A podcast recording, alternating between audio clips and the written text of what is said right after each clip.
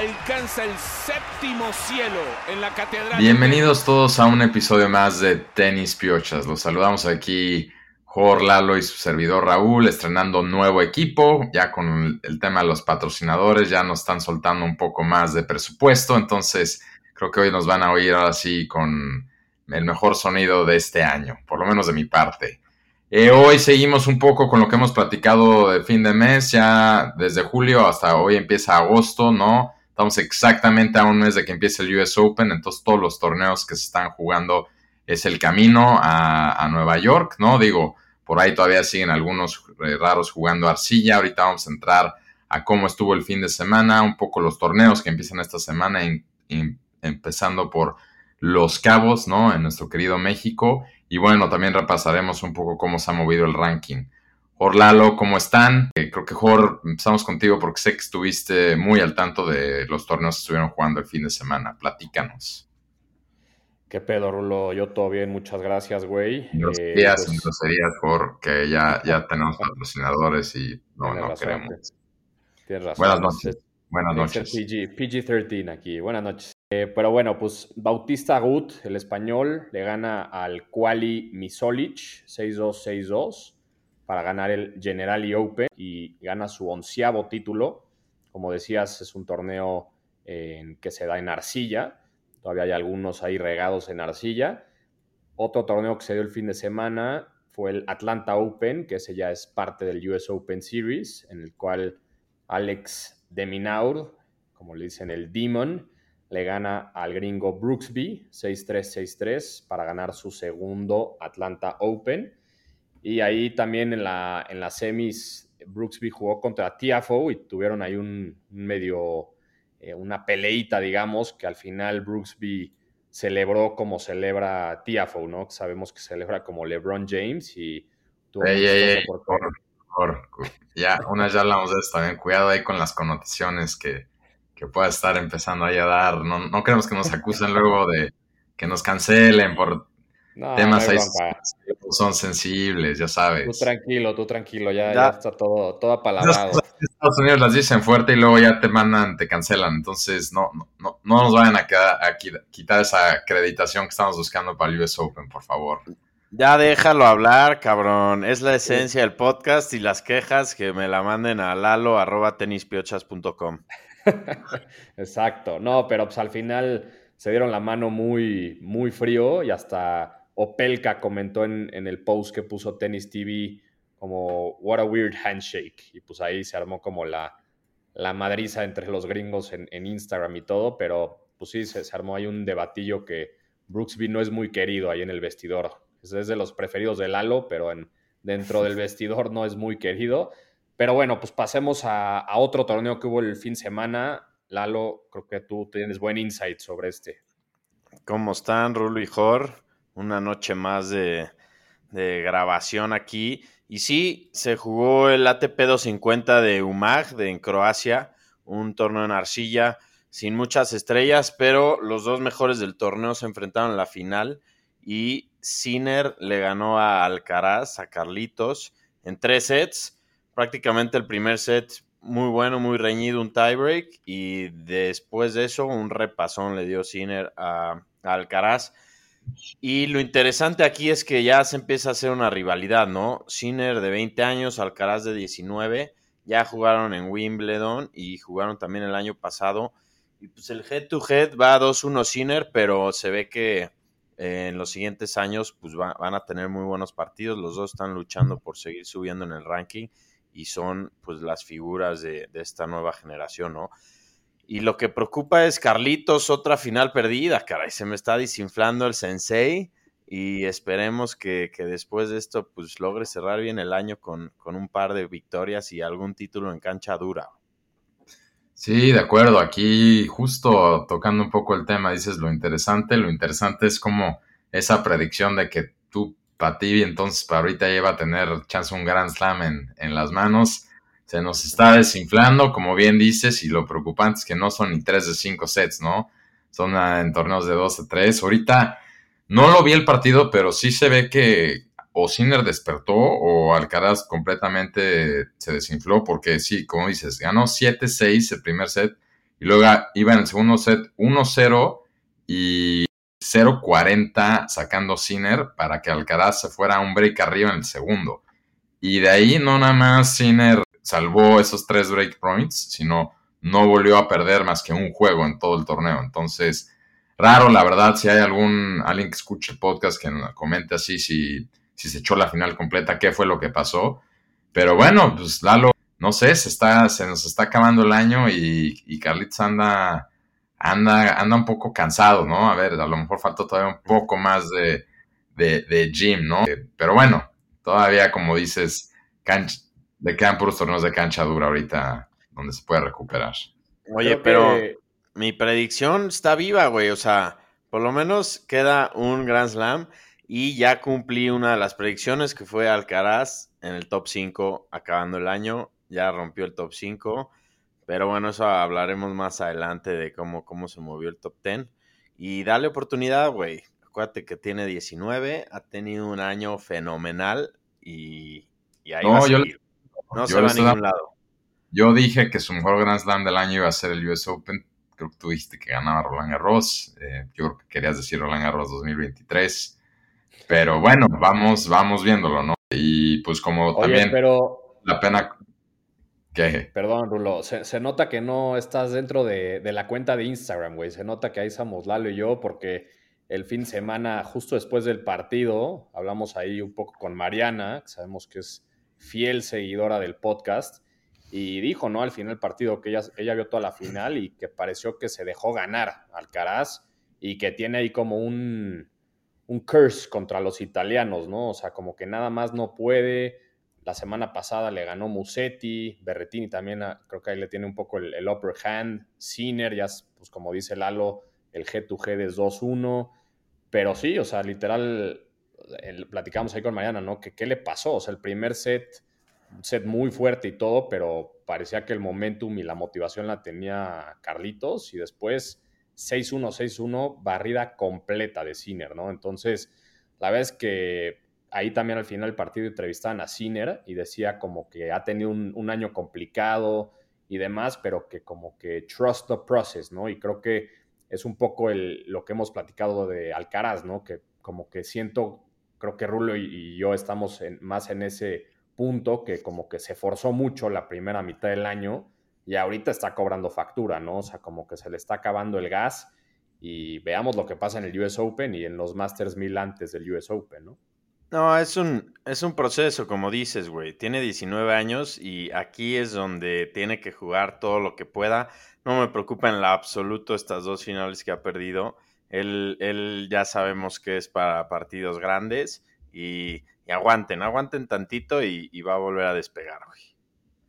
Partidos grandes, pero igual le ganó Sinner en Wimbledon. Y bueno, también vale la pena comentar que es el primer torneo del año de Sinner, ¿no? Justo la semana pasada habíamos hecho el análisis del top 10 y Sinner habíamos comentado que pues una decepción era que no tenía ningún torneo en el año. Eh, luego, luego ya llegó a ganar este. Entonces, pues sí lo, hemos visto como consistente, pero igual de, como muchos de los que hablamos en el top 10, creo que otros dos o tres que tampoco tienen títulos en el año pues Sinner ya se sale y se distingue todavía más, ¿no? Con este primero. Entonces, lo vamos viendo, ¿no? Pero sí, como dicen los dos, es una rivalidad eh, que me está gustando igual verla.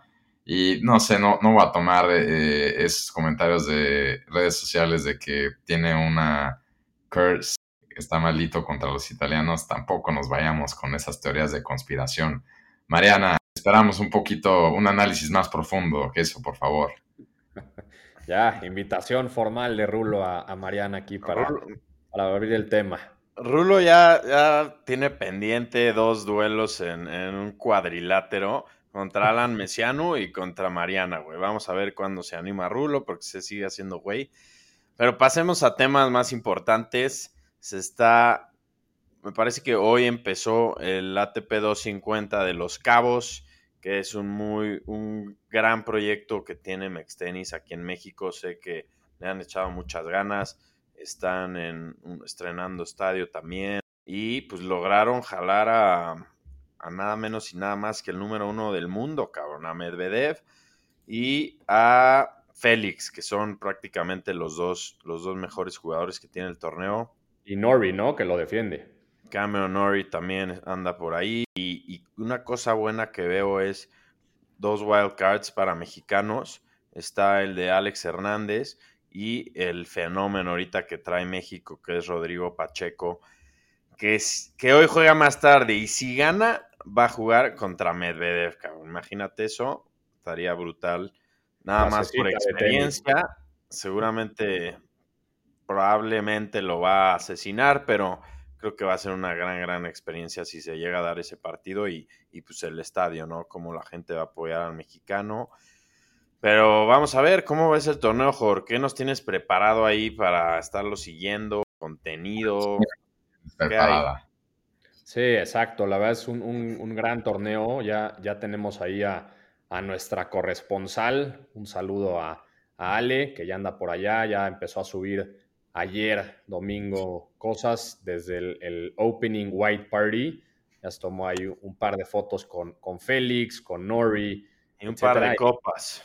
Seguramente también un par de copas y va a estar eh, pues, subiendo material, ¿no? desde los, las entrañas del, del partido hasta pues todo lo de afuera, ¿no? Del, estadio y la gente y todo, ¿no? Entonces ahí esténse pendientes para todo lo que va subiendo porque pues está, está padre el, proyecto, como dice Lalo, de, de, Los Cabos, ¿no? Eso es un gran torneo y ojalá vaya creciendo y se vuelva ahí ya como el abierto mexicano de Acapulco, ¿no? Sí, muchas gracias Ale, ¿no? Ya empezó desde ayer eh, a subir contenido muy interesante, ¿no? El behind the scenes en la fiesta. Ale, de antemano, una disculpa de si, si, si Jorge eh, se pone intenso con, lo que empieza a pedir, así, nos, así también lo, vivimos al día al día yo yo y Lalo, pero no, estamos muy contentos con, con que hayas tomado la batuta para este torneo y pues sí, ¿no? Se ve la verdad increíble a mí me gusta mucho el complejo, no he ido, pero siento que lo dejaron muy bien. El calor se ve muy duro, eso sí. Y pues la verdad también las redes sociales del torneo y todo lo están haciendo bien. Veo que un poco mejor que el abierto en cuanto al contenido que suben y lo interactivo que están haciendo como muchos los posteos. Y también metieron un Kids Day, entonces como que se ve que es un torneo que tiene mucho, mucho donde crecer, ¿no? Sí, sin duda. El destino es algo, pues yo creo que de lo más llamativo mucho gringo por allá, eh, a los jugadores les gusta los cabos, les gusta cómo los tratan en México y vamos a ver cómo se va desarrollando. Pero Rulo, creo que se me olvidó algo, ¿no? Algo de un, de un campeón de la semana pasada que no fue singles, por eso no lo mencioné. Pero por favor tú dilo para que te duela el corazón, güey. Claro, las mismas, no, no, digo, no es, no es algo que me sorprende, ¿no? Pero sí, Kirgros, como dices, campeón de que nada más y nada menos que dobles, ¿no? Pues donde se aguanta, donde aguanta el físico, donde la mitad del trabajo te lo está haciendo la pareja.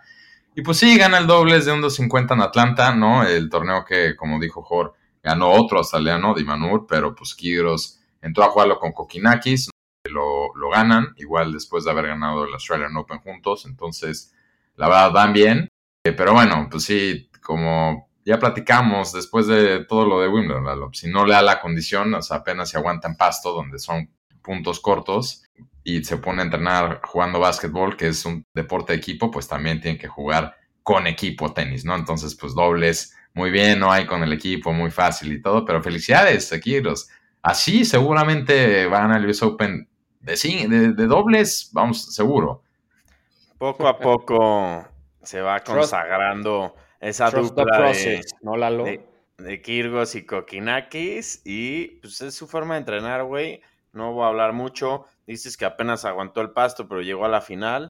Y ya, no nos metamos más en Kirgos y ya nos va a sorprender pronto, otra vez seguramente. Exacto. Sí, Oye, Lulo, vamos al otro torneo que, empezó, ¿no? Eh, Washington. Justo, Washington, que es ahorita pues, el que más puntos está dando, ¿no? Es un 500. Eh, ahí justo, como dice Lalo Kigros, eh, también está en el draw. Hay varios que están en el draw. Pero bueno, pues Medvedev se ve que lo, le ofrecieron consentirlo mucho en los cabos porque optó mejor por ir a los cabos, aunque son menos puntos, y él ahorita necesita recuperar puntos por no haber jugado Wimbledon. Pero con todo y todo, también un buen draw. Digo, notable, ya empezaron a jugar y, Rublev es el número uno sembrado, otro ruso que también necesita recuperar puntos. Y de los favoritos de Jor, Hurkax también está por ahí abajo en el draw. Murray, eh, desafortunadamente, pues igual ese lento proceso que no sé qué tanto más puede trust el process. Desafortunadamente pierde hoy la primera ronda, le habían dado un wildcard y, y perdió. Pero bueno, es un torneo que ahora sí es en como hemos dicho, ¿no? Es el camino, es parte del US Open Series. Hay un incentivo más para los jugadores porque entre más puntos hagas de estos torneos del US Open Series, al final al que más gane de esos puntos también se les da como un cheque más grande como cuando acaba el US Open. Entonces, pues digo, buen incentivo adicional. Y nada más, ¿no? Vamos a ver ahorita quién lo gana. Eh, los grandes todavía no están jugando estos torneos, ¿no? Nadal no, todavía no se presenta. Hemos visto por ahí en Instagram que sigue en Europa, pero pues yo creo que más bien lo vamos a ver para el Masters de Canadá o en Cincinnati, ¿no? Sí, y la verdad es que ahorita también es cuando los gringos se, se prenden, ¿no? En el US Open Series, gente como Isner llegó lejos en Atlanta, Fritz también sabemos que viene bien, Brooksby también se metió una final. Sabemos que los gringos como que en este verano, digamos, es cuando se le empiezan a echar ganas y estando ahí con su gente, ¿no? También no me gusta nada, pero Pelka también es de los jugadores que en el US Open Series se, se prende duro. Entonces vamos a ver qué va pasando. Ahí comentaste de Nadal. Djokovic también eh, nos puso un, un, Instagram y un post y un Twitter, bueno, un tweet que decía que pues él se está preparando, ¿no? Por si lo dejan jugar en el US Open, que está ahí entrenando como si va a participar. Vamos a ver qué pasa. Todavía no tenemos nada de, de noticias, pero pues a ver, ¿no? La verdad es que, pues, quién sabe, como siempre, Djokovic mediático ahí poniendo un post muy controversial y todo, pero a ver qué pasa, ¿no? Ahorita viendo el draw de Washington, me gustó mucho, cabrón. Está fuerte el line-up. O sea, hay muchos jugadores buenos. Rublev, Urcax, está Fritz, Opelka, Dimitrov, Shapovalov, Kachanov. Está, oh. está, está, Run, está muy bueno de Minaur. Se va a poner muy bueno ese torneo y se ve que todos le van a echar los kilos para cerrar bien el año con, con este hardcore season. Sí, todos poco a poco están descendiendo ya a Estados Unidos, ¿no?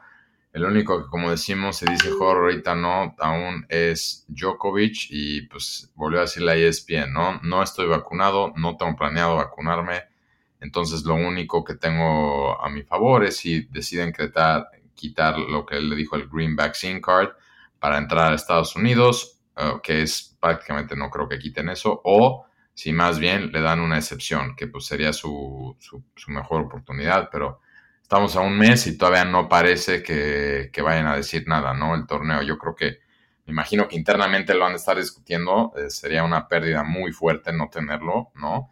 Pero bueno, pues vamos a ver, a ver qué pasa, ¿no? Sí, de, acuerdo, y pues podemos pasar a, al top 10, ¿no? Como siempre lo decimos los, los lunes así lo decimos de manera rápida, Medvedev está de número uno, Zverev de número dos, está fuera ahorita del circuito, Nadal de tres. ¿Quién, está de ¿Quién está de cuatro? Exacto, la sorpresa del top ten es Carlitos Alcaraz, que ya rompe su propio récord y ya está de número cuatro. Luego Tsitsipas número cinco, Djokovic número seis, Casper Ruud siete, ocho Rublev, 9 Félix y 10 Sinera. Entonces, no se mueve mucho de lo que lo vimos la vez pasada, pero obviamente el, breakthrough ahí es, es, Carlitos, ¿no? Que sigue rompiendo récords, récord tras récord. Creo que solventa su primer half del, año y vamos a ver cómo le va ahorita en todo este US Open Series, ¿no? Sí, y digo, Medvedev también dio una declaración interesante, no sé si ya lo tiene calculado o algo, pero vi que en Los Cabos hoy dijo que para acabar número uno, dice que tiene, calcula que tiene que ganar todos los torneos que le quedan, o sea, los que se inscriben el año. Eh, si no, eh, la ve difícil y creo que es porque Nadal, no sé bien cómo estén los puntos de Nadal, pero creo que ya no defiende, no se acuerdan ustedes, no sé qué tanto defiende ahorita en lo que queda el año, creo que no mucho, entonces pues, posiblemente Nadal también tiene un camino bastante simple para, para acabar el año en uno, ¿no? Sí, hay que ver qué pasa porque también Medvedev no ha tenido un año nada sencillo, ¿no? Entonces vamos a ver cómo le va ahorita en Los Cabos. Siento que el público mexicano no lo va a querer tanto, no, lo, no, ha debutado todavía en Los Cabos, pero es esos que cuando se les echa encima al público, pues pierde la cabeza y, no, no es tan bueno, digamos, para, para, él y creo que el público mexicano no, no le va a encantar el, el estilo y, el estilo de juego y el estilo de, pues, como de personalidad, ¿no? De Medvedev, no sé qué opinen ustedes. Sí, de acuerdo, no, no es para todos ese güey, pero pues ahí está de número uno ahorita. Siempre se le ha dado, por lo menos en los últimos años, este hardcore swing. Y pues hay que ver cómo le va, porque sí debe, debe bastante de este año. O sea, nos se ha quedado con las ganas de varios torneos y esperemos cierres fuerte como en los años pasados y pues, el US Open yo creo que es el torneo donde mejor le ha ido en su carrera. Sí, exacto. Oigan, y antes de que nos despidamos, también nos hacen un par de preguntas en, Instagram y en Twitter. Una de ellas siendo cómo, cómo se originó el, proyecto de, tenis piochas.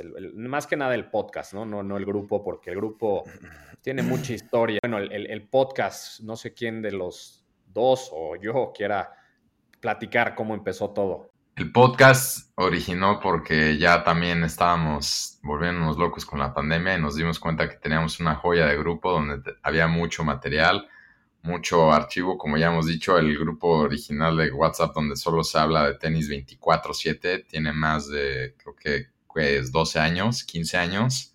Entonces, este, cuando Jorge todavía no le salía la barba ahí tenemos, ahí creo que de ahí salió y pues nada, justo vamos a cumplir un año, ¿no? Arrancamos, parece casi con el US Open y pues luego, luego, luego gente como que nos pidió un poco más, entonces aquí seguimos, ¿no? Como ya les dijimos, hubo una buena noticia hace un par de semanas, ¿no? De posibles ya socios comerciales con los que ya estamos en pláticas más serias, entonces, pues de ahí salió. No sé si alguien más tiene algo que agregar ahí.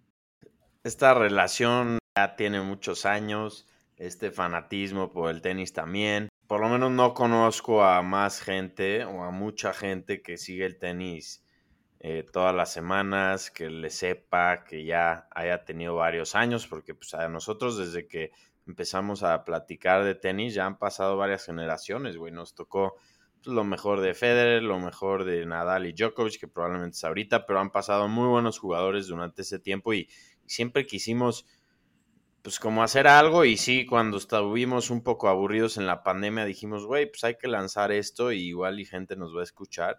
Y así fue, tuvimos que billetear a, a Jor, pero al final eh, se logró y pues ha estado divertido y, se viene mucho más porque ya vimos que, la gente le interesa. Esta la dejaron anónima, la tenemos, alguien la puso hace dos semanas, pero pregunta ahí alguien, alguno o alguna random dice, ¿y cómo va los temas de la boda de Lalo? No sé, Lalo, si tomar esta, a lo mejor hay alguien ahí que está, pues también se ve que están al pendiente de eso, ¿no? Posiblemente alguien a lo mejor, no sé, tiene algo que decir o así, pero ¿por qué no nos das un poco un update de... Han de, han de querer saber si ya te casaste o no. Pues la boda afortunadamente va muy bien. Ya falta poco tiempo, casi dos meses. Y todo en orden, ya está todo listo, viendo últimos detalles. No es fácil, es un evento difícil de organizar. Eh, se vienen muchos cambios en, la vida en general. Pero pues buenos y estamos emocionados. Y pues, cuento con, con ustedes ahí, cabrón. A ver a ver si rifamos un lugar ahí en, Instagram o algo para que alguien de los fanáticos se jale a ver cómo Jori y Rulo la pierden. Exacto. No, pues suena, suena muy bien, ahí, ahí estaremos.